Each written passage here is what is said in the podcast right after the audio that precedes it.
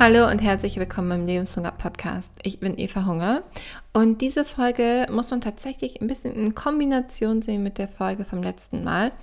Falls du die Folge nicht gehört hast, da habe ich darüber erzählt, dass ähm, es so, ach, es gab so ein Thema, das so ein bisschen schwierig war für mich zu akzeptieren. Und zwar ging es darum, dass ich ähm, einen Behindertenausweis brauche, möchte, beantragen könnte. Ähm, ich mache das übrigens jetzt noch im März, das habe ich äh, fest zugesagt. Und ich wollte gerne ähm, eine schöne Erfahrung teilen, die ich gemacht habe. Ähm, und ja, vielleicht ist es inspirierend, ähm, das ähnlich oder was heißt ähnlich, aber es ist einfach schön, sowas dann mal zu hören.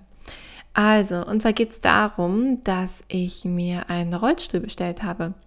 Ich habe nämlich geschaut, ähm, also für so längere Strecken, dass ich schon oft überlegt habe, ah, ähm, wie weit ist denn noch wieder bis nach Hause und dass ich so die ganze Zeit so meinen Energielevel irgendwie gecheckt habe.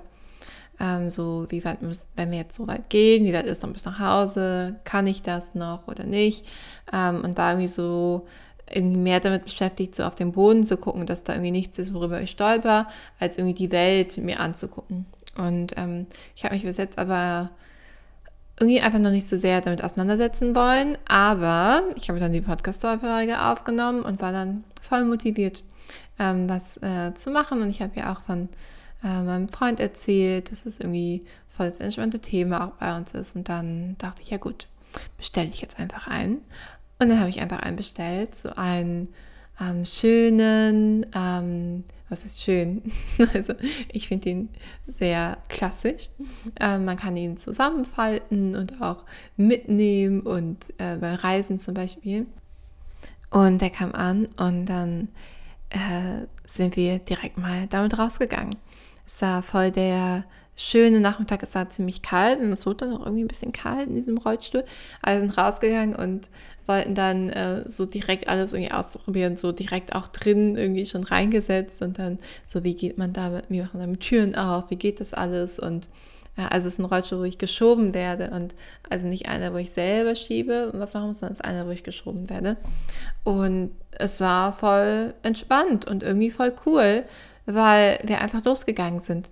Und wir können dann natürlich viel schneller gehen, das ist natürlich praktisch. Und das Coole war irgendwie, dass es sich gar nicht dramatisch oder blöd oder sonst irgendwas angefühlt hat. Es war irgendwie voll entspannt und schön. Ähm, und ich dachte immer, so der Tag, an dem ich zum ersten Mal irgendwie einen Rollstuhl verwende, ähm, das wird irgendwie ein Tag, an dem ich traurig bin. Aber das war überhaupt nicht so. Und das finde ich so, das fand ich bemerkenswert. Also ich habe mich irgendwie selber überrascht und deswegen habe ich mich dazu entschieden, heute davon zu erzählen.